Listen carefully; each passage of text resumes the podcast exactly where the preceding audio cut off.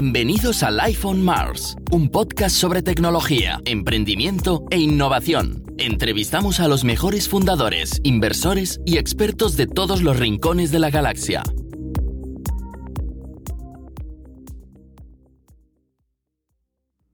Hola, soy Alex, CEO y fundador de MarsBased. En este episodio vamos a aprender de Sandra Rams, que fue la Managing Director del grupo Nostrum, una conocida marca del sector alimenticio de aquí de, de Cataluña. Ella es una experta en foodtech y durante los años en los que estuvo dirigiendo la empresa tuvo que hacer muchísimos cambios en la parte de innovación, parte de producto, en parte de negocio, en equipo, en tecnología. Entonces los temas principales de esta conversación que tuvimos a tres bandas, con Sandra como eh, representante o ex representante de Nostrum, porque ahora está en otro proyectos, y nuestra amiga Laura Gascón, que la conocemos de episodios anteriores, estuvimos hablando de la innovación, cómo aplicarla a la empresa, sobre todo en grandes cambios tecnológicos, ¿no? La adopción de tecnologías externas prepaquetizadas como podría ser un SAP, por ejemplo, versus construirse tecnologías ad hoc, a medida eh, y sobre todo cómo hacerlo, si hacerlo con un equipo interno o externalizar, eh, externalizarlo, porque ahí tenemos distintas visiones y pudimos combinar las dos experiencias de pues, eh, Laura con DPL y Sandra con, con Nostrum. Y fue un episodio muy interesante, la verdad, porque ah, no tantas veces tenemos dos puntos de vista parecidos, pero a la vez tan distintos, de gente que conoce tan bien la empresa y fue un intercambio súper rico y muy, muy, muy interesante. Para, para mí nos quedamos prácticamente la mitad de muchas cosas, así que tendremos que grabar una, una segunda parte dedicada al mundo del foodtech. Pero bueno, os dejamos con esta entrevista y más adelante ya la podremos continuar con, con Sandra y Laura cuando ellas quieran, así que disfrutadlo. Bienvenidos a Life on Mars, el podcast de tecnología, innovación y emprendimiento de Mars Based. Estamos en el episodio número, bueno, no sé, no voy a decir porque total, como no os, publicamos en el orden que lo grabamos, seguramente eh, aquí la cagaríamos. Estamos grabando ya el último del año, eso sí que podemos deciros, con lo cual, eh, hola desde el pasado, hola desde 2020, vais a escuchar este episodio a lo largo de enero de 2021 seguramente. Y hoy estamos con dos invitadas muy especiales, estamos con Sandra Rams, experta en Food Tech, Previamente había estado muchos años en, en Nostrum, probablemente la, empresa con, la que nosotros hasta también hemos tenido relación, nos hemos tenido en, Startup Grind, nos conocemos bastante bien y ahora está de, de, Strategic Advisor de varias empresas en temas tanto de, pues de, de, disrupción, de cambio, de innovación dentro, dentro de las empresas. Y en este episodio vamos a partir de FoodTech pero vamos a acabar hablando más de disrupción a nivel ah, genérico y para ello también contamos con ah, Laura Gascón, que ya la habíamos tenido en un episodio recientemente, hablando de, la venta de su anterior empresa. Laura ahora pues ya está en otras aventuras, así que bueno, bienvenidas a las dos. ¿Cómo estáis? Hola, ¿qué tal? Gracias, Alex. Laura, cuéntanos un poco en qué estás tú ahora, porque en el último episodio aprendimos que habías, habías vendido tu anterior empresa y y, cuéntanos de qué estás. Pues mira, ahora mismo daré titulares porque el 2020 es un año de convulsión y esto ha supuesto abrir diferentes frentes, pero voy a dar los dos titulares más relevantes. Adelante. Eh, a punto de arrancar una nueva línea de negocio dentro de una empresa que ya existe desde hace años, no voy a dar más datos hasta que no sea oficial. Y ah, desarrollando un proyecto que podría ser que mañana sea una startup enfocada a la mejora de la comunicación en las organizaciones a fin y efecto de que la estrategia llegue a todos los niveles de la empresa y hasta aquí doy el título, porque si no, todo lo demás sería demasiado largo. Pero porque tú estás muy bien, una de las cosas en las que te has especializado, Laura, es en temas de, en temas de cambio organizacional, ¿no? Optimización de procesos y de equipos, sobre todo, mucho foco en las personas. Y de hecho, comentabas antes de esta, de esta llamada que tenías como tres, veías las tres fases de la innovación disruptiva. No sé si quieres dar pie con esto a que, luego podamos empezar la, la entrevista, pero podemos contextualizarlo. Sí, no, no, tal cual. Eh, porque, bueno, de hecho, como estoy muy influenciada por este proyecto que mañana podría ser una startup al uso, eh, claro, después de analizar muchísimo eh, todo lo que son aplicaciones que se han ido introduciendo en las empresas en los últimos años, todo lo que está dentro del contexto de la transformación digital, hemos concluido de manera muy, y pido perdón, seguramente simplista, que se podría hacer como una especie como de línea evolutiva en una primera fase todas las soluciones estaban o han estado enfocadas a la mejora de procesos administrativos y productivos con el objetivo de reducir costes y dineros invertidos. En una segunda fase se ha puesto foco en toda esa amalgama de datos que están dispersos en las organizaciones, cómo fanelarlos y a, partir de aquí cómo facilitar la toma de decisiones. Y en esta última etapa en la que estamos más ahora, han, empezado a aflorar eh, soluciones cuyo objetivo es mejorar la comunicación dentro de los equipos que están involucrados en procesos y proyectos. Y por lo tanto, esto para mí también es un claro indicador de que hemos mejorado mucho a nivel de cómo trabajamos, pero falta poner foco en cómo nos comunicamos, porque como decía Sandra, al final las organizaciones están hechas de personas y si las personas entre sí no se entienden, ¿de qué sirve la tecnología? Perfecto. Sandra, como puedes ver, a Laura y a mí nos gusta hablar, entonces si tú no luchas por tu turno de palabra, aquí no vas a hablar tú. Eh, bienvenida al, Estaba escuchando las palabras de, Laura, de mi ex compañera en, en ¿Cómo estás y en qué estás metida tú ahora? Pues mira, te explico, eh, Alex, has resumido muy bien mi última trayectoria profesional, que fue dirigir la compañía Nostrum, Home Mill, eh, un eh, líder en el sector de ready meals aquí en España, pero también teníamos puntos de venta en Francia y en Andorra. Eh, mi experiencia en Nostrum se basa básicamente en haber, eh, y luego lo contaremos y entraremos más a detalle, ¿no? pero cómo apliquemos la tecnología para mejorar las operaciones en lo que es una industria, la alimentaria, que es compleja a nivel sobre todo de, lead time, ¿no? porque cuando estás en alimentación, los frescos, ¿no? los productos perecedores, eh, son productos que son muy costosos de, manejar, ¿no? sobre todo en el aspecto logístico. Y bueno, tras nueve años en, en, esta gran escuela que fue la compañía Nostrum, pues ahora estoy como advisor en estrategia, eh, especializada sobre todo en, como decías, en, en food tech, en compañías de alimentación pues que quieren, ¿no? quieren innovar sobre todo, pues ya sea en sus procesos o en su producto acabado. Y también estoy, pues recientemente, tampoco voy a decir eh, mucha información, sino tengo un titular y es que vamos a montar en este 2021 un Venture Capital con unos partners eh, que eh, estamos empezando un proyecto muy interesante de cómo lanzar eh, compañías que tengan un, un, qué para la sociedad, ya sea a nivel sostenibilidad y a nivel de responsabilidad social. Estamos trabajando pues, en un pipeline de proyectos y empezaremos con el 21 pues, con ganas de cambiar muchas cosas, que para esto venimos. Qué bueno que empecemos con titulares, así, se, así da gusto conducir este programa. O sea, realmente me gusta mucho cuando viene gente y dice, mira, hoy voy a dar un titular, voy a dar noticias frescas, porque eso da mucho valor añadido a lo que es el, a lo que es el podcast, ¿no? Y nuestros oyentes lo agradecen. Cuéntanos cuando estabas de Managing Director, ¿no? De, de Nostrum, después de tantos años, es el sector food o más, más concretamente, ¿no? El sector alimentario, para hablar en, términos más, más de aquí, no tantos anglicismos. Es un sector que tradicionalmente ha sido como no reacio a la innovación, pero lo ha aplicado en, solo en ciertas áreas de la cadena de valor, ¿no? Mucho más, eh, quizás ha sido mucho más, eh, eh, mucho más favorable en innovación en la parte más de, de producto, entonces la producción, en el delivery, en lo que es el, almacenaje del, producto y todo eso, porque quizás es la parte más painful, pero realmente han sido empresas que han pecado de tener pues, canales de comunicación con los clientes bastante pobres, mm, apps móviles muy poco funcionales, etcétera, etcétera pero claro, lo que, una cosa que ve el consumidor es eso, hostias, qué apps más pobres que tienen, la página web es una, es una mierda, lo que fuera. No hablo en vuestro caso, digo en general, ¿eh? Pero claro, es que realmente son empresas que invierten muchísimos millones en tener pues unos, unos, unos envasados eh, de frío, eh, pues que no se pierda eso, ¿no? La cadena, la cadena del frío en el transporte, etcétera, etcétera, en todo ese tipo de cosas, unos packagings mucho más optimizados, menos eh, contaminantes.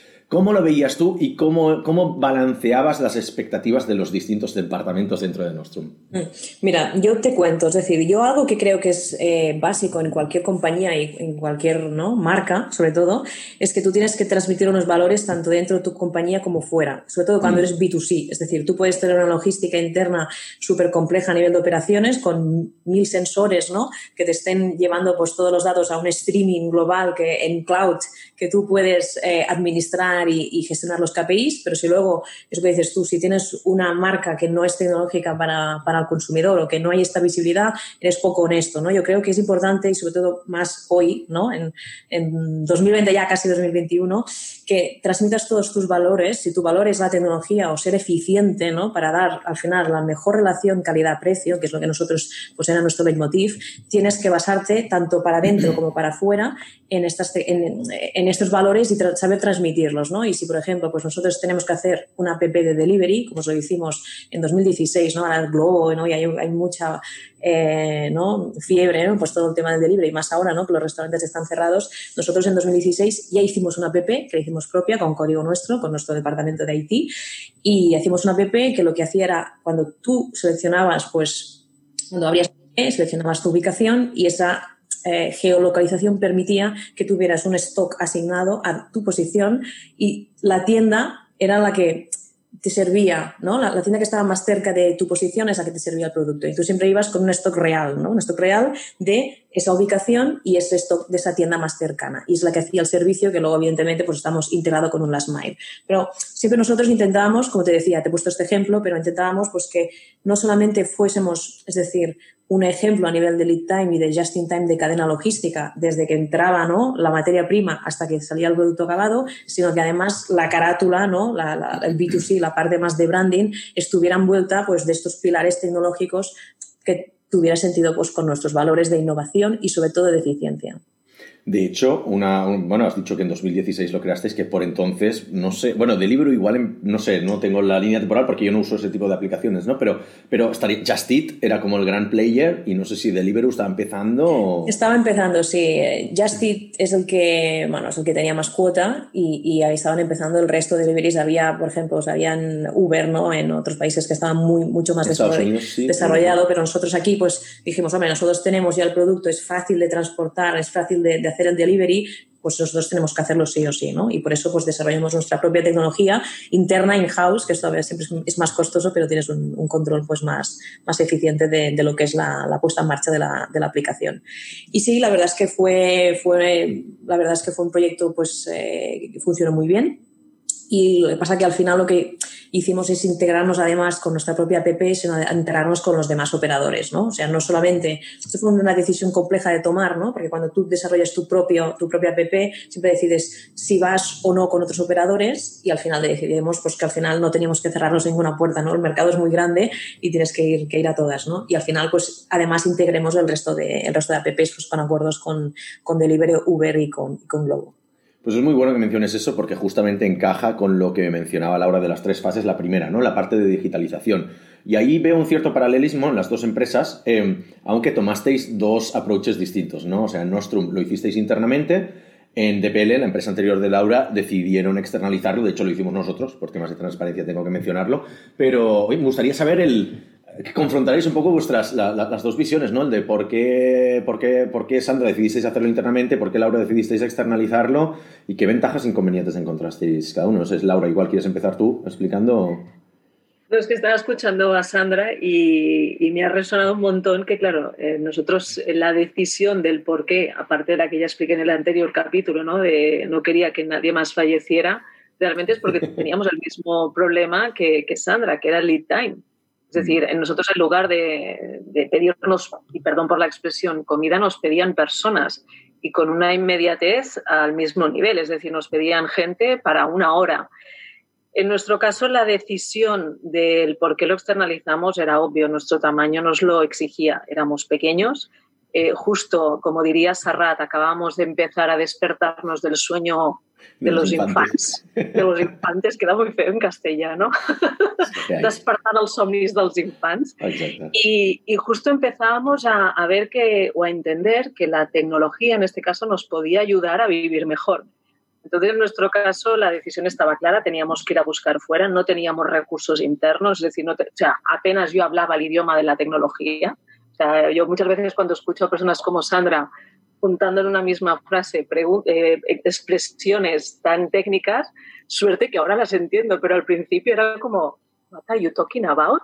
Entonces, en este sentido, en este sentido eh, no fue fácil la búsqueda, porque nosotros partíamos de la premisa que teníamos muy identificado el pain, o sea, el dolor lo teníamos muy claro, lo que queríamos resolver de manera abstracta estaba muy claro, pero también partíamos de una premisa y es que el proceso lo teníamos identificado, pero sabíamos que ese proceso tal y cual estaba no podía seguir funcionando porque había problemas muy identificados. De manera que en nuestro caso tuvimos que abrir y buscar en el mercado, hablamos con diferentes supuestos solucionadores del problema Y en nuestro caso, en cuanto me sabe mal por los oyentes porque voy a repetir, pero fue eh, pensar no hablamos tanto de eso, ¿eh? en verdad, en el otro episodio. O sea, creo que te ah, corté para, focalizarnos en el tema que, íbamos a tratar, pero no acabamos hablando de esto. O sea, ya lo hablaremos otro día, pero bueno, sí, En, qualsevol, caso, eh, fue hablar con vosotros, con, Mars Base. Eh, me pareció extraordinario que en idioma convencional fuisteis capaces de entender lo que estábamos buscando. Y a partir de aquí para mí fue fascinante toda la primera fase en la que nos obligasteis a hacer un ejercicio de bajar a concreto el proceso, donde intervinieron bastantes personas, diferentes puntos de vista, por supuesto, y esto además a vosotros os dio diferentes enfoques pero aún así fuisteis capaces de dibujar un proceso con una claridad que a lo mejor nosotros ni tan siquiera estábamos preparados o éramos conscientes. Entonces, a mí lo que me fascinó desde el minuto cero fue, uno, el resultado del diagnóstico, donde de manera muy clara nos dijisteis, esto es el pain que tenéis, esto es lo que queréis solucionar, lo vamos a hacer así, esta es la plataforma en la que vais a poder observar cómo vamos desarrollando el proceso. De manera que, para resumirlo y dar un poco el titular, para mí fue un proceso de sorpresa detrás de sorpresa, eso sí, gestionando la impaciencia, porque cuando de repente alguien te dice, no, esto lo podemos solventar y esto va a quedar así, obviamente, como rozante de millennials, Santa no es, yo lo quería ya, lo quería ya, pero tuve que aprender a gestionar la impaciencia en el transcurso de nueve meses hasta que de repente se produjo el día X. Perdón. Por lo tanto, en mi caso fue bastante fácil, a pesar de que internamente tuvimos que gestionar bastante, ya no solamente mi impaciencia, sino la presión de querer desatascar el proceso, porque nosotros, a pesar de que todavía no teníamos la, aplicación, el sistema de trabajo sí que lo cambiamos. Con lo cual, claro, durante unos meses tuvimos unas tensiones importantes porque decidimos adelantar o sea, en lugar de esperarnos a tener la aplicación para cambiar la manera de trabajar, no, en nuestro caso fue una consecuencia. Por lo tanto, tuvimos que sostener durante, pues tranquilamente, siete meses una manera de trabajar para la que mm, técnicamente todavía no estábamos preparados. O sea, que fue bien a la par que fue tenso. Ese es el titular. Y es, has, dicho una cosa muy buena que, va, que, que, liga directamente con lo que le preguntaría a Sandra ahora, que es que vosotros no teníais parte técnica. O sea, nosotros tradicionalmente no solemos trabajar con empresas que no tengan equipo técnico propio porque hay un tema de transferencia tecnológica, de dependencia de un proveedor, que muchas empresas se aprovechan de ello y nosotros no queremos que eso pase, ¿no? Entonces siempre solemos recomendar que por la parte del cliente haya alguien, pero bueno, podemos hacer alguna excepción, ¿no? Pero, claro, precisamente vosotros, Sandra, me contaste tú en una llamada anterior que teníais muchísimos desarrolladores, o sea, que igual decidisteis hacerlo internamente porque teníais capacidad, ¿no? ¿O cuáles fueron los bueno, Teníamos capacidad y además era la tecnología siempre había sido un punto de nuestra estrategia, esta estrategia, sorry. A ver, os cuento un poco, es decir, para mí la tecnología puede ser soporte o puede ser una ventaja diferencial en tu modelo de negocio. Entonces, depende de si esta, mm, eh, ¿no? esta tecnología o, esta base tecnológica que vas a aplicar a tus operaciones o a tu modelo eh, es lo que te hace diferenciador en el mercado, no puedes externalizarlo porque estás externalizando parte de tu know-how, ¿vale? Entonces, nosotros como compañía y como mm, supply chain, la tecnología que utilizábamos tanto desde la materia prima, ¿no? hacer la trazabilidad hasta el producto acabado y todo el proceso eh, que llevábamos hasta la tienda, pues esto era tan diferenciador que nosotros esto pues no queríamos externalizarlo, ¿no? Porque era como enseñar las entrañas de, ¿no? de, tu marca ¿no? y de, tu compañía. Entonces, la estrategia en ese momento fue internalizarlo. Sí que es verdad que además pues teníamos esa posibilidad. Teníamos un departamento de IT que estaba pues alguna vez lo he dicho, ¿no? Pues estaba muy bien dimensionado eh, y teníamos esa capacidad. O sea, podíamos además, teníamos nuestro propio código, esto a veces, ¿no? Es algo que, es un poco extraño en una compañía de levantación, ¿no? Pero es lo que os decía, para mí la estrategia eh, tiene, la tecnología como soporte, como acompañante de, tu modelo o como una competencia, o, ¿cómo se llama en, en, inglés? ¿no? Competitive advantage, ¿no? Como una ventaja que te diferencia del resto de, de, compañías y competencias del mercado. Y en este, caso era, nuestro. Por eso siempre optemos por un modelo que fuera in-house. Pero hay otra segunda consideración que ha salido en esta respuesta. O sea, la primera es el tema del equipo y la segunda es la naturaleza de la empresa. En vuestro caso, en Nostrum, teníais la tecnología como parte integral eh, de, la, de, la, empresa, mientras que en DPL la tecnología nunca había sido una, un, un, pilar, ¿no? O sea, vosotros trabajáis mucho procesos, vuestro conocimiento, los equipos, pero la tecnología era algo que se empezó a incorporar en los últimos años de, la empresa, ¿no, Laura? Sí, tal cual. De hecho, eh, ahora con el tiempo comparto 100% lo que acaba de decir Sandra, ¿no? Que al final cuando tú colocas la tecnología como parte de tu estrategia, obviamente tienes que, si tienes la capacidad, tenerlo de manera interna. Lo digo con el tiempo. Claro, nosotros partíamos de una premisa de recursos limitados y además, claro, por naturaleza nosotros éramos una empresa de externalización, por lo tanto, dentro de nuestro propio ADN ya estaba la externalización de procesos. Entonces, eh, cuando tienes esta naturaleza y además partes de una premisa como nosotros de recursos limitados, a mí la única solución que se me ocurrió sin pensar mucho a nivel estratégico es, bueno, pues esto lo que hay que hacer es que las relaciones con los partners sean de muchísima proximidad, es decir, porque ellos al final son una extensión nuestra. Y para nosotros habían dos partners que al menos yo siempre los vi así como críticos, es decir, que si hubiera tenido más recursos, obviamente hubieran formado parte del management team, que era la parte de tecnología y la parte de marketing y comunicación.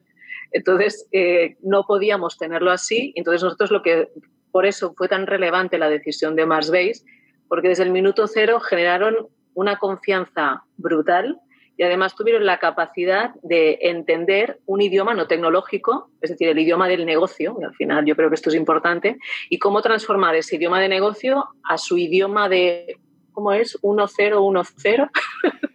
Sí, binario. exacto, exacto, el binario, exacto, para que luego haya un resultado. De manera que en nuestro caso vino de esta manera. Cierto es eh, lo que os decía al principio, que ahora con el tiempo lo veo, que realmente gracias esa decisión, que insisto, en nuestro caso vino porque hubo una pérdida de una persona del equipo, eh, acabó convirtiéndose, que para mí es una parte de la magia, acabó convirtiéndose en un elemento crítico y muy relevante de nuestra, de nuestra estrategia. En realidad fue lo que abrió la puerta a cambiar nuestro modelo de negocio, incluso a cambiar nuestra comunicación. Pero no llegamos de manera consciente, llegamos desde la inconsciencia y al final, para mí, ¿esto qué significa? ¿no? Aquella frase de que todos los caminos llegan a Roma siempre y cuando sepas que quieres ir a Roma. Entonces, para mí lo mágico fue eso, que llegamos al mismo sitio, pero por razones diferentes. Al final, en nuestro caso, repito, la clave fue las personas que encontramos al otro lado de Base Y sobre todo, y sobre todo, y lo recalcaré siempre, la paciencia con la que nos gestionaron, que para mí esto es crítico. Fue, fácil, ¿eh? hemos tenido clientes mucho más difíciles. Aún así, gracias. Gracias por las palabras, Laura. Sandra, pregunta difícil para ti, ¿vale? Porque Food Tech es la combinación de Food y Tech, ¿vale? Hasta ahí bien, pero la cosa es que muchas empresas se las dan de tecnológicas simplemente porque tienen una app, ¿vale? Eh, en el momento en que hoy en día, en año 2020, año 2021, cuando nos escuchen, todo el mundo tiene una app eso ya no es suficiente para calificarte como empresa tecnológica, ¿vale? Es uno de los grandes debates que hay en el mercado startup ahora, que muchas empresas, pues lo mismo, se hacen una empresa de delivery, pero con todo de procesos manuales y, y bastante tradicionales, pero tienen una app, entonces ya son tech. Hombre, quizás no, ¿no? ¿Cuál es tu opinión al respecto? Eh, para, para, mí una empresa foodtech es alguien que, que, está implantando la tecnología en su proceso, ya sea en, las operaciones o en el proceso de, elaboración, y trae una novedad al sector, ¿no? Es decir, por ejemplo, y hay una que me gusta mucho, que no voy a decir el nombre porque todavía está en desarrollo, que es el, el food printing. ¿Vale? Las impresoras 3D, a mí me gusta, ya sabes que soy mucho de, imaginar y proyectar el futuro, ¿no? El, printing food, eh, esto para mí es algo, es una tecnología que, va a llegar, que está en, ahora mismo, pues sobre todo en Estados Unidos, pues está en, en, un gran desarrollo y son compañías que transforman, son disruptivas, que tienen hacen un cambio, ¿no? ¿no? No, no es simplemente yo tengo una app y estoy dando el mismo producto, pero de otra forma, no estoy innovando mi canal, sino estoy trayendo algo nuevo al mercado, ¿no? Entonces, las compañías que no hace falta que todas sean disruptivas, porque evidentemente pues no todos podemos eh, eh, innovar constantemente ¿no? en, el, en el mercado de la alimentación, pero sí que es verdad que aplican la tecnología para dar una nueva solución al mercado, ya sea a nivel de producto o a nivel de, operaciones. ¿no? Nosotros, por ejemplo, pues uh, utilizábamos pues, sobre todo todo lo que es la tecnología en la supply chain, pero también habíamos eh, hecho nuevos productos pues, con otra base de, de pasteurización para que la vida de, de, lo que era el producto final fuera más larga sin afectar a su calidad, ¿no? Pues se trata de buscar esta innovación tecnológica que realmente aplique o, dé un beneficio nuevo, nuevo al producto. Que si no, al final estás haciendo más de lo mismo, pero estás cambiando la forma de hacerlo, ¿no? Y esto es, algo importante, ¿no? Porque sí que es verdad que todo el mundo está con el tech y con el driven, ¿no? El tech driven y el data driven y todo muy, ¿no? Muy 2020-2021 post-COVID está muy afectado por el tema de la digitalización, ¿no? Y aquí es donde decía, ¿no? Que para mí es importante ser honesto en tus valores desde el principio al final y desde dentro para afuera, ¿no?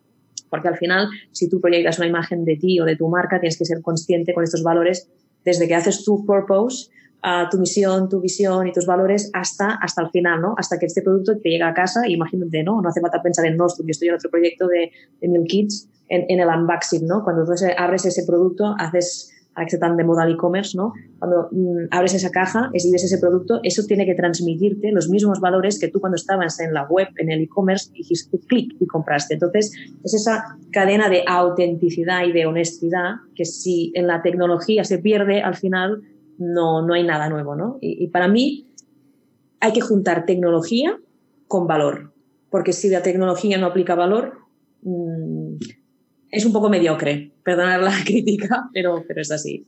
Entonces yo, yo creo que ahora más que nunca hay que dotar de valor, ¿no? Y, dotar de valor eh, no solamente los modelos de negocio, las operaciones, los productos, sino eh, buscar un poco más allá, ¿no? Ver hacer un poco más esa proyección y, decir, yo aporto valor, mi competencia diferencial, ¿cuál es? Esta, ¿no? Pues voy a, a, a sacarle todo provecho. La tecnología, ¿en qué me puede ayudar, ¿no? Y aquí es donde está el, el reto, ¿no? De la mayoría de compañías ahora. Exacto. Y de hecho, bueno, al principio del programa yo comentaba que muchas empresas pues, no invierten ah, de manera transversal en tecnología, sobre todo en el sector de alimentación, pero vosotros sí lo hacíais, o sea, desde la parte de, pues, la parte de producción, delivery, packaging, transporte, etcétera, etcétera, hasta la capa de management, ¿no? Y de hecho, quizás por, el, por lo que has comentado tú, ¿no? Por la casuística esta de tener tanto equipo técnico, que es verdad que Nostrum siempre había invertido mucho en eso, en tener mucho, mucho equipo técnico, igual nos puedes dar más visibilidad sobre ello. También os habíais desarrollado una serie de, herramientas vuestras propias. Teníais un ecosistema en SAP, por lo, por lo que sé, pero bueno, si quieres dar un poco más de visibilidad sobre las, las, herramientas que os habíais desarrollado. Sí, nosotros nuestro reto era, uh, yo cuando enseñaba la fábrica siempre lo decía, ¿no? Tenía, hacíamos la ruta por los almacenes y mis almacenes siempre a las 10 de la mañana ya estaban vacíos. Y la gente decía, ¿por qué tienes los almacenes vacíos? ¿no? El reto cuál era? Era, pues si nosotros recibíamos las materias primas a las 4 de la mañana, pues que esas materias primas ya estuvieran eh, manipuladas, cocinadas y que a las 2 del mediodía salieran ya para sus destinos y a la tarde en las tiendas de Barcelona, Madrid, Lille o París, ¿no? Entonces, para hacer esto posible, ¿qué necesitábamos? Pues necesitamos un buen RP sólido como era SAP, ¿vale? Que nosotros fuimos de las primeras empresas en implantarlo, en 2010.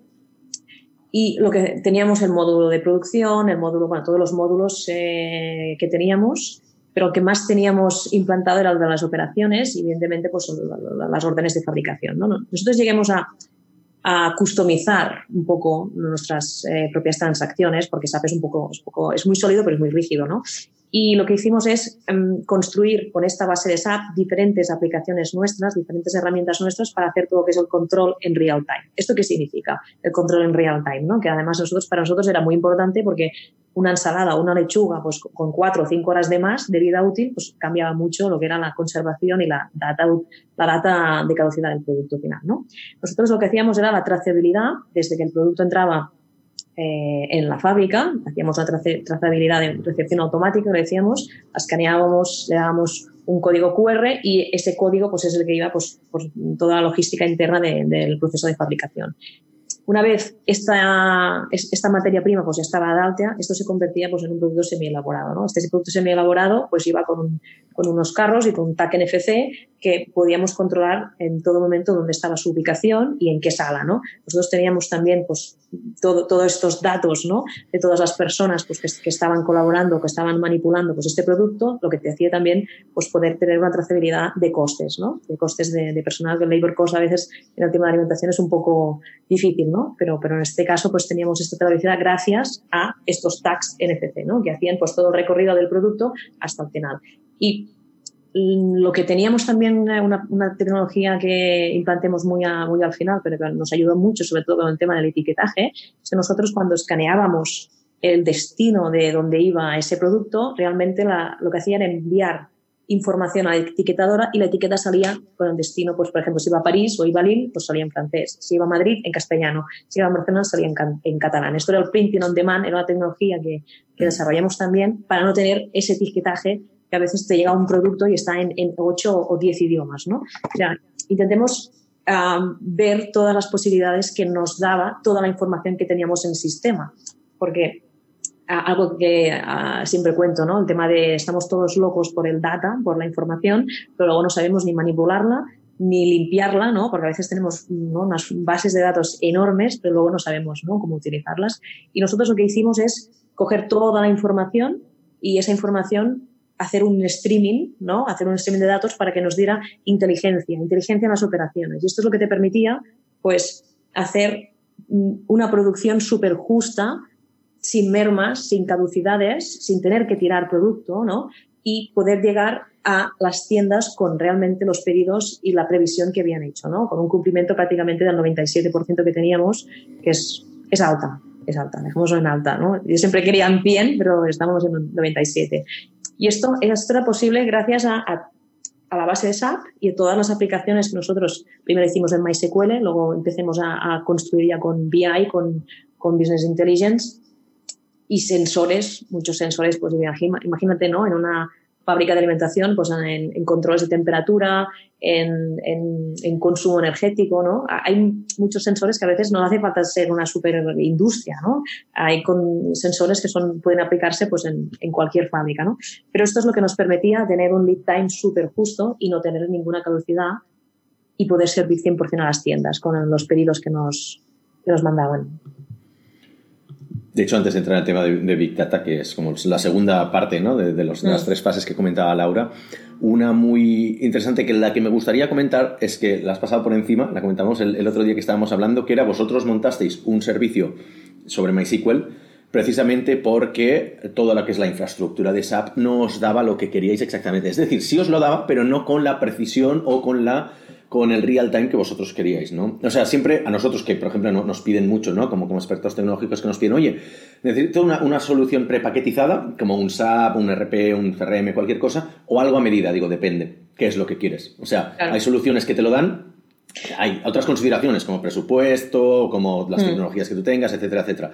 Pero vosotros seguramente todo lo que necesitabais saber, o, o un porcentaje muy alto, os lo daba el producto prepaquetizado, pero no con la frecuencia necesaria. Os lo daba hmm. cada X minutos y vosotros queríais tenerlo instantáneamente, ¿no? ¿Puedes dar un poco más de visibilidad sobre esto? Nosotros siempre habíamos trabajado con todos los datos en real time, porque, como os decía, cuando tú un producto tiene, pues, ¿no? Había productos que tenían tres días de vida útil, ¿no? Pues tú necesitabas saber cuándo estaba producido, cuándo estaba en el almacén y cuándo salía, ¿no? Pues esto que significaba que necesitamos tener siempre los datos en real time. Y esto a veces, pues, eh, como te habrá pasado, ¿no? Cuando vienes con los requisitos del, del cliente, ¿no? O cuando vas a ver un consultor y le pides esto, pues a veces es difícil, ¿no?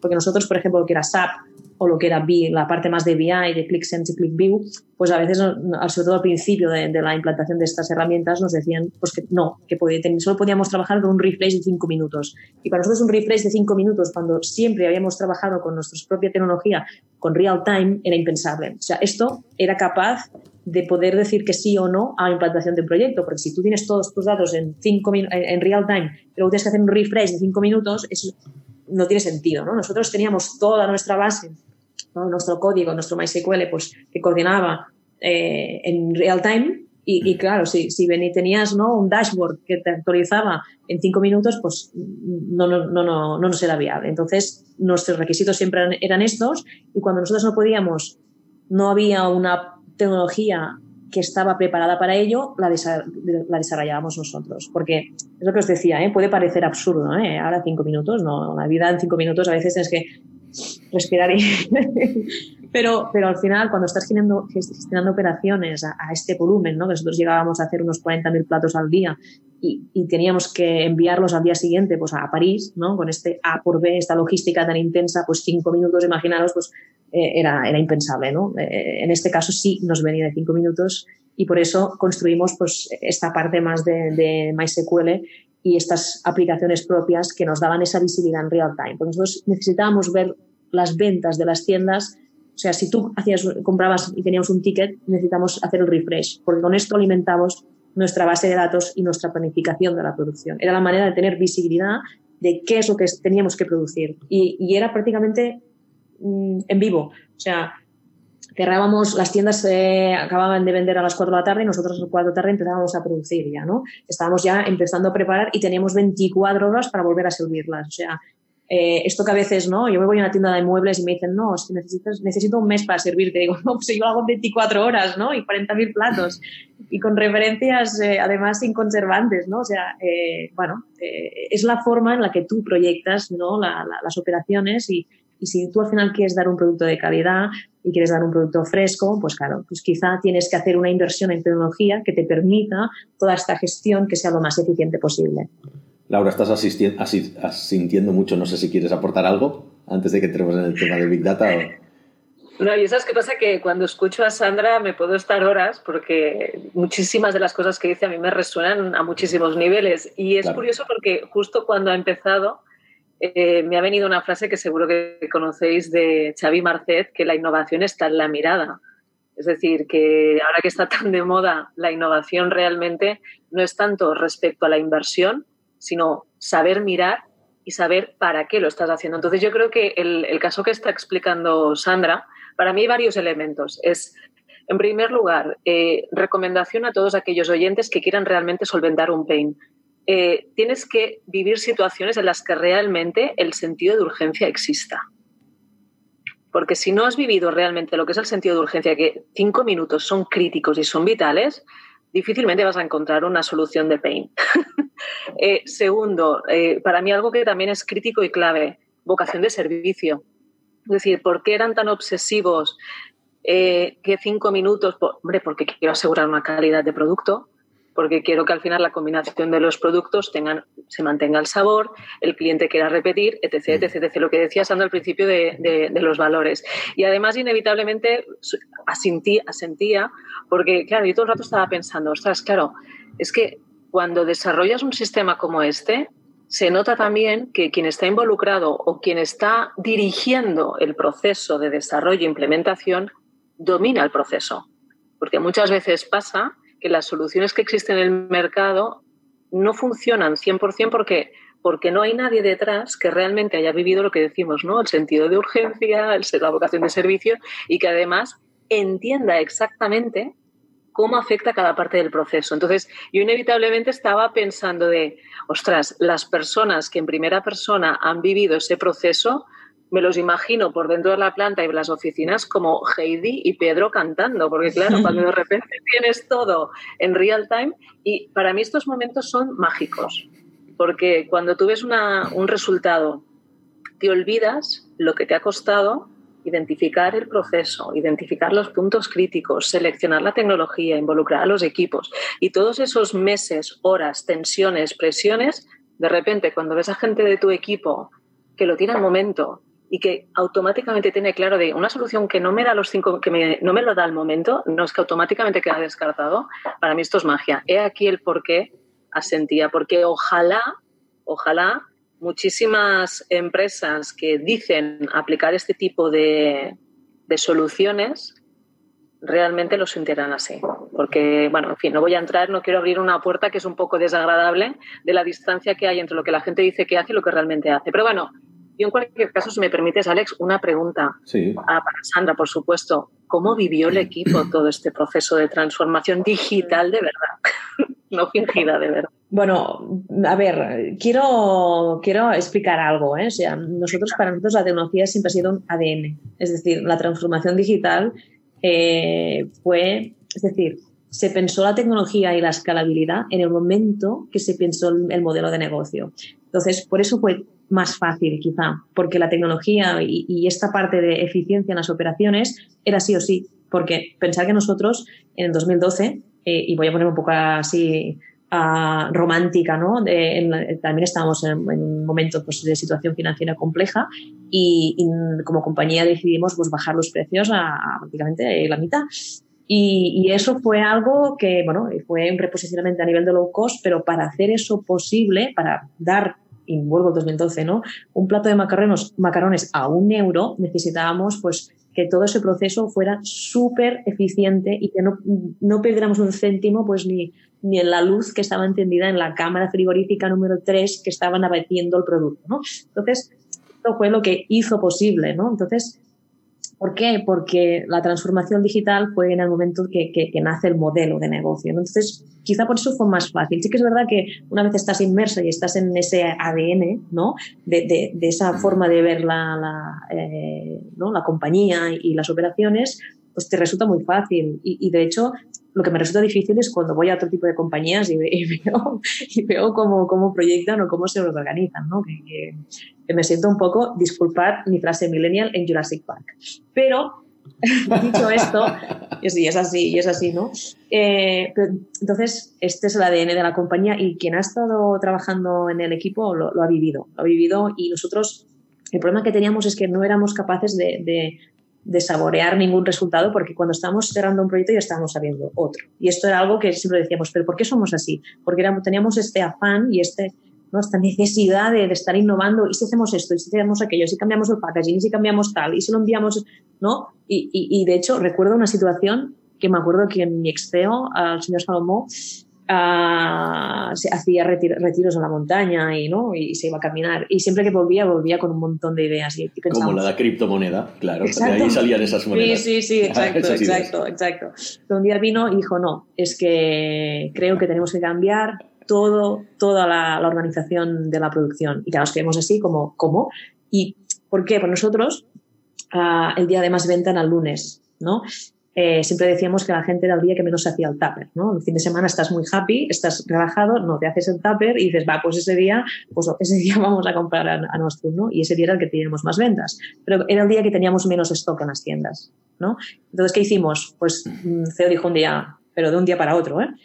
Pues tenemos que empezar a trabajar en lugar de los lunes, nuestra semana empieza los domingos. Y claro, pues imaginaros a nivel de relaciones laborales. Make sense, make sense, claro. Claro, suerte que teníamos un buen equipo ¿no? en, en recursos humanos y en relaciones laborales que hizo posible pues, pues hablar con la fábrica y negociar un convenio y todo muy fast, pero la verdad es que lo hicimos. ¿Por qué? Porque cuando tú tienes esa capacidad de, de proyectar y, y, lo que yo digo, ¿no? que esto me ha quedado mucho en mi ADN personal, ¿no? make things happen, hacer que las cosas pasen.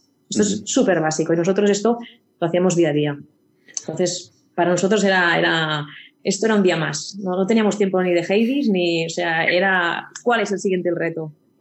Qué bueno. De hecho, Ay, perdona. Dime, dime, dime, dime, no, no, que eh, por alusión de Heidi y Pedro, que ya que los hemos incorporado en el podcast, no, es que te escuchaba y, y, yo no sé si os pasaba que para mí Heidi y Pedro es aquellos momentos cuando ves que se consigue el resultado. Nosotros, por ejemplo, eh, celebrábamos cada mejora de punto de margen. Que tú veías en, en, una, da igual el formato, el dashboard, el formato me da igual, pero cuando tú de repente veías que habías hecho determinadas acciones y que esto resultaba un más punto o más dos puntos de margen, claro, en nuestro caso era una celebración. Y justo en ese momento te olvidabas ostras, ¿qué había pasado para que eso se produjera? Entonces, yo con los años, esta frase que, que, decías tú, ¿no? De que no habías acabado un proyecto y ya estabas arrancando otro, yo con los años llegué a la conclusión que esto es cuando de manera orgánica tienes integrado en tu ADN el concepto de la mejora continua. Eso que en muchas fábricas intentan a, a base de golpes inculcar. Y personalmente, por eso he llegado a la conclusión que no todo el mundo sirve para estar en este, en este tipo de entornos. Y a mí me sabe muy mal o me sabe fatal, pero al final tú y yo venimos de mundos donde la logística es clave y la mayoría de gente que llega a este sector llega de casualidad, llega de accidente y solo unos pocos en el, en el vivir de la presión del día a día, de ver lo que es la planificación, de ver lo que son los incendios, es en ese punto que todo aprieta donde realmente aflora el que realmente por genética está hecho para vivir en un entorno así. Por eso decía antes lo del concepto del sentido de urgencia y tal, porque hay gente que yo he llegado a la conclusión que, que nos gusta estar en bajo estas presiones, que mucha, mucha gente de nuestro alrededor nos ve nos dice, pero... Te creces, pero, te creces, te creces. Y aparte te gusta, a menos a mí me, me di el permiso con el tiempo a celebrarlo, aun sabiendo que nos había costado sudor y lágrimas, pero el nivel de satisfacción, y esto, y cierro, de Alex, y te doy la, la, te la devuelvo, para mí esto eh, se tradujo, o se traduce, mejor dicho, en un nivel de engagement y de implicación por parte de los equipos. ¿Por qué? Porque se sienten partícipes de que ese resultado, que esa mejora de un punto, no ha sido porque alguien lo ha decidido, no, es porque entre todos han aportado para que eso pase. Para mí estos son los momentos, Heidi y Pedro, que son mm. motivo de celebración. tuvimos un... Ah, tuvimos un proyecto, ahora que me has dicho esto de los puntos de margen, nosotros hicimos una implantación de un proyecto Lean en, unas líneas, que eran líneas muy pequeñitas, ¿eh? eran líneas de producción que quizá había tres o cuatro personas, ¿no? Y, sí que es verdad que eran líneas que estaban muy automatizadas y siempre buscábamos un poco de, hacer un poco pues, la mejora de la productividad. Hicimos, hicimos algo muy parecido y es eh, hicimos unas grabaciones, aunque parezca muy absurdo, unas grabaciones de cómo, cómo producían y todos los movimientos y que ellos hacían, y luego les hicimos ver, ¿no? Y ellos mismos vieron, ostras, ¿y esto por qué lo hago? Y esto, y vieron pues que ah, quizá había un movimiento que lo hacían muchas veces, quizás si preparaban, ¿no? Pues hacían una, una, serie de preparaciones antes, pues no repetían y quizá ganemos unas productividades de 20 o un 30% en algunos productos. Imaginaros a veces, ¿no?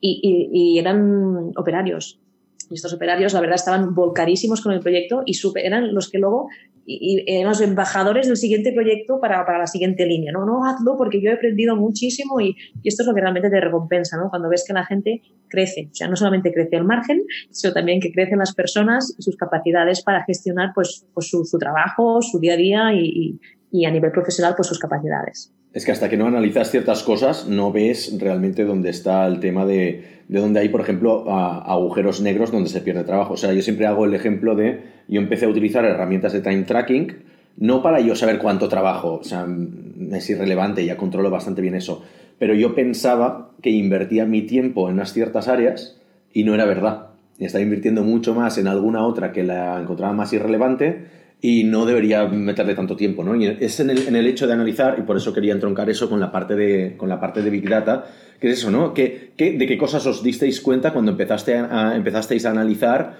y había alguna cosa que dijerais, hostia, esto no estaba planeado, esto no debería ser así, ¿por qué no salen estos resultados? ¿O no? Sí, a, nivel, de operaciones siempre hay, y más cuando son muy complejas y, ¿no? y hay muchísimas interacciones a nivel de proveedor, a nivel de, ¿no? de personas, de, procesos, siempre hay algo que quizá es lo último que hubieras pensado, pero hasta que no haces un poco lo mides, ¿no? dices, ostras, pero si donde estoy teniendo capacidades aquí, ¿no? O, a nivel, por ejemplo, de consumo energético, ¿no? Pues si lo que me está más consumiendo, pues, pues es, este proceso, ¿no?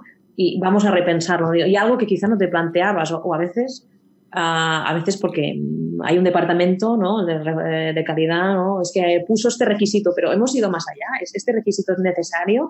Eh, ¿no? Hacer un poco el, repensar las cosas. A veces estamos acostumbrados, es que no, es que esto es así.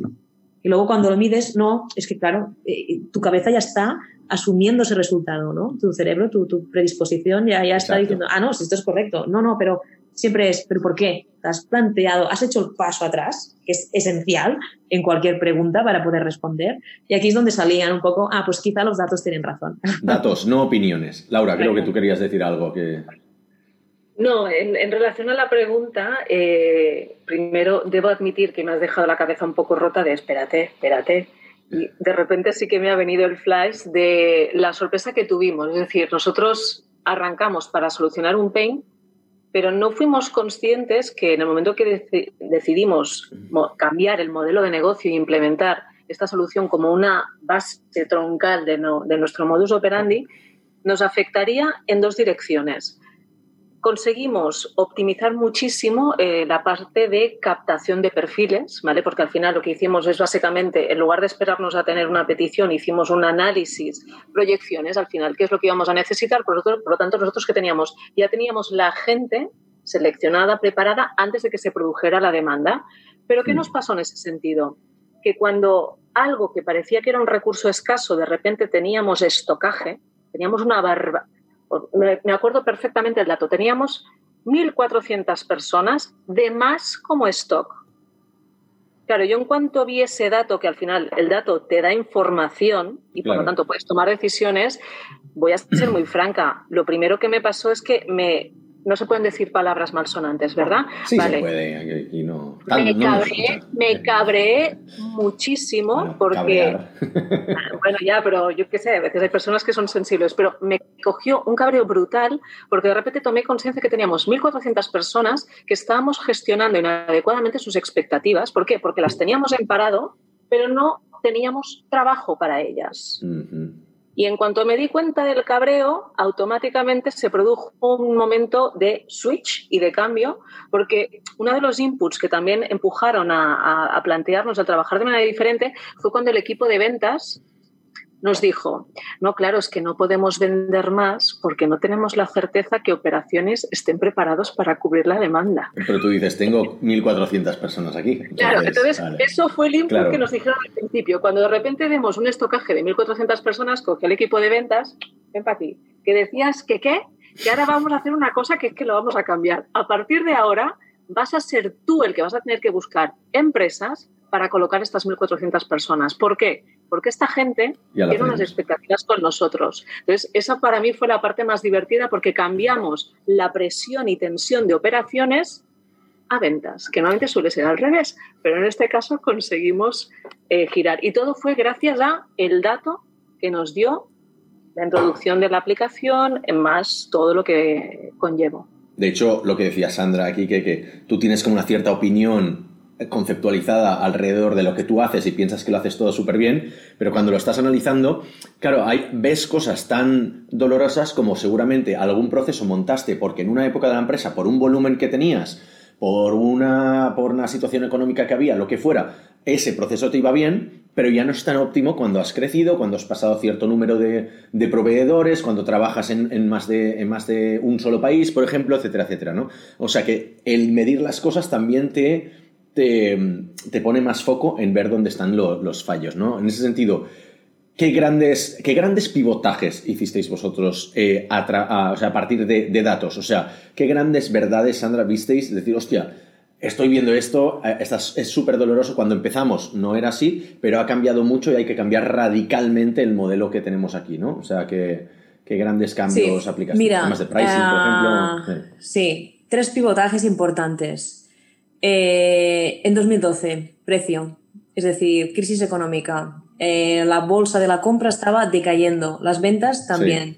Hicimos, bajemos el precio, pasemos de un modelo, ah, ¿no? modelo de un precio estándar ¿no? a un modelo cost. Esto fue el primer pivotaje. Segundo pivotaje, ah, comida healthy o sea, vimos que había mucha, mucha gente que pues ya dejaba, empezaba a dejar comer pasta, comía más ensalada, comía más pollo a la plancha, otro pivotaje. Hicimos, vamos a dejar de ser la comida tradicional y vamos a apostar más para, para el healthy, ¿no? Para el superfoods. Hicimos una línea, bueno, un salad bar, cambiamos las operaciones porque teníamos un buffet libre solo de ensaladas, ¿no? Solo de ensaladas en, en, en, nuestra, en nuestras tiendas. Esto fue muy divertido porque había gente que quizá a nivel de precio era muy sensible. Pues nosotros pensar que cuando estás en el low cost eres muy sensible, cualquier oportunidad de reposicionamiento de precio pues es una oportunidad de margen y de, ¿no? y de, y de reposicionar la, la, marca. Y había muchos clientes que quizá no podían uh, o no querían gastarse 3 o 4 euros en un plato de pasta, pero sí eh, 6 euros en un plato de ensalada porque lleva aguacate. Entonces hicimos un poco el pivotaje hacia esta línea más health. Y la última, que fue, y esta fue muy dura a nivel de operaciones, es que vimos que la gente lo que quería consumir sobre todo era producto fresh, fresco. Es decir, nosotros cambiamos nuestras operaciones porque vimos que los productos que más salían eran productos que quizá tenían entre 3 y 5 días de vida útil. ¿No? ¿Por qué? Porque es los que tenían menos pasteurización, eran más raw, eran más, ¿no? más frescos y vimos que esto era posible eh, y hacía pues, crecer estas gamas de productos. Entonces, ¿qué hicimos? Esto implica a nivel de operaciones unos cambios brutales de personal, de maquinaria, de flujos, de proveedores, o sea, toda la cadena logística se impacta, porque cuando tú Ah, cambias precios, evidentemente lo, lo, haces en toda la cadena. Cuando cambias gama, pues imaginaros, ¿no? Pues eh, otros productos, otros procesos. Eh, y cuando gamas y cuando cambias además, pues lo que es la vida útil del producto, pues cambia todo, todo el proceso, ¿no? Estos son los tres pivotajes importantes que hicimos. Y lo hicimos gracias a que teníamos los datos. ¿Cómo teníamos estos, estos datos? Nosotros teníamos una tarjetita, Fans Club, en la que, teníamos a todos los clientes monitorizados y, en, esta, con estos datos lo que podíamos hacer era pues, eh, ver cuántos, eh, cuánta gente había dejado de consumir este producto para consumir este, ¿no? O, o al revés, ¿no? Y, por ejemplo, cogíamos un, bueno, pues una persona en concreto y analizábamos pues, sus hábitos de, de, comida. Con esto sacábamos un poco pues cuáles eran las tendencias, ¿no? Pues de esta edad a esta edad, pues nos están dejando de consumir este tipo de, de alimento y no estás consumiendo esto. Estos son los datos que tú puedes, si los tienes, uno, decidir desarrollarlos o no, o dos, solo almacenarlos. Aquí es, un poco el data driver, ¿no? Que está muy de moda y que esto sí que es la diferencia entre utilizar los datos y no utilizarlos. Para poder segmentar tus clientes y customizar tus productos, necesitas sacar esta información de algún sitio. Nosotros podíamos, porque nuestra tarjeta de fidelización, pues Mm, nos daba ¿no? esta riqueza, porque esto era uno de los activos más importantes, tener la base de datos del consumo alimentario de un millón de personas. Esto era un activo increíble. Nosotros cuando lo utilizábamos es cuando hacíamos productos customizados y que realmente tenían resultados en el mercado. Pero evidentemente hay un esfuerzo a nivel de equipo y de tecnología pues muy importante. Mm. No nos dará tiempo a entrar en, el punto 3 que habíamos comentado, pero tendremos que hacer una segunda parte. Vamos cerrando ya. Nos gusta acabar las entrevistas con una, pregunta que es para, humanizar el, error, ¿no? O sea, parece ser que aquí todo todo lo hacemos súper bien y todo se hizo súper bien ¿Qué has hecho mal, Sandra? O sea, ¿cuál fue tu mayor cagada a nivel de dirección en, alguna de, tus empresas anteriores? O sea, alguna que digas, hostia, esta tengo que compartirla porque es que se tiene que aprender de esto. Mm. Lo hacemos para aprender siempre, ¿eh? Para... Eh, errores, errores hay siempre, ¿no? O sea, de hecho, yo siempre digo que hay más errores que, aciertos, porque si no, no, progresaríamos, estaríamos todavía en la cadena, ¿no? En la cadena, en el paso 3, ¿no? Y, a veces, como, como, más se aprende, eh, es así, ¿no? Y, tampoco vamos a tratarlos todos hoy, porque necesitaríamos un par de capítulos solo para tratar de errores. Uno, y muy grande.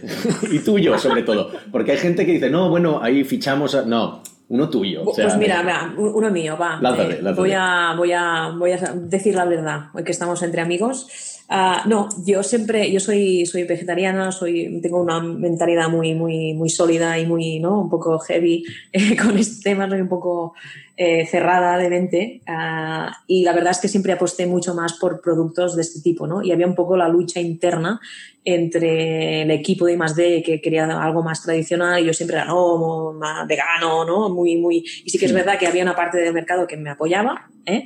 Pero había otra parte muy grande que no. Entonces, ah, yo había sacado... Los datos hablan.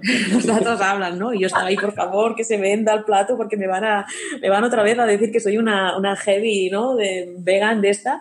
Y tampoco es para tanto, simplemente que para mí food as medicine. Otra, otro día os hablaré de esto. Venga. Y, para mí el, el, problema fue este, que si eh, a veces proyectas demasiado el futuro como presente y todavía no ha llegado. Entonces, mm. hay que saber cuál es el timeline y cuándo va a llegar. Y si tú tienes muchísimas ganas de que esto pase, perfecto, pero quizá el mercado todavía no está preparado. Y esto Nostrum, eh, en este caso fue uno de mis errores, pero a nivel de estrategia nos pasó que apostemos por un futuro que todavía no había, había llegado. Esto se traslada sobre todo en costes, ¿no? Porque estás haciendo unas inversiones muy fuertes en un futuro que todavía no ha llegado y que si los, se termina antes no vas a llegar. Y aquí me quedo. Sandra, no es que el mercado todavía no esté preparado, la sociedad no está todavía preparada para eso. vamos a cerrando, tienes un minuto, explícanos en, qué vas a trabajar ahora, qué podemos esperar de ti en el 2021 y ya y podemos concluir. Pues mira, yo estoy, como os decía antes, estoy colaborando ah, como advisor en estrategia en diferentes compañías y no, no puedo avanzarlas porque estamos todavía en un proceso muy, muy, muy de, incubación, ¿no? Pero sí que me he propuesto como marca personal, pues que en todos los proyectos en los que yo colabore o en los que yo haga mi eh, propuesta de valor o mi aportación, sean, tengan, sean sí o sí un, como más sostenibles, es decir, que mejoren su, su ¿no? lo que es la pancha de carbón y su CO2 eh, y además que tengan un componente social. Es decir, mm, por ejemplo, ¿no? estoy en uno de integración de, con personas con discapacidad, estoy en otro que estamos uh, haciendo unas investigaciones para un tipo de equidad, equidad menstrual, ya os contaré otro día, que esto es un poco largo, y, y, estoy colaborando también pues, en un, en un proyecto de, de, alimentación para llegar a, a, todas las rentas, ¿no? No solamente, lo decíamos, de la, comida justa, ¿no? De, de, poder, ahora que vienen tiempos un poco pues, eh, complejos, pues que todo el mundo pues, no se quede sin lo básico, ¿no? Que además de la salud, pues sería la comida. Entonces, para mí, eh, los proyectos en los que estoy colaborando y que, estamos empezando ya pues, a, empezar el desarrollo y la ejecución, que algunos ya están, ya el e-commerce va a salir en, breve, en horas, ah, son de transformación y de cambiar el mundo en el que vivimos, que para mí es algo, para mí es mi más y mi leitmotiv. Gracias por hacer del mundo un lugar mejor. Gracias a vosotros. Laura, mil gracias por estar con, con nosotros. Gracias a vosotros.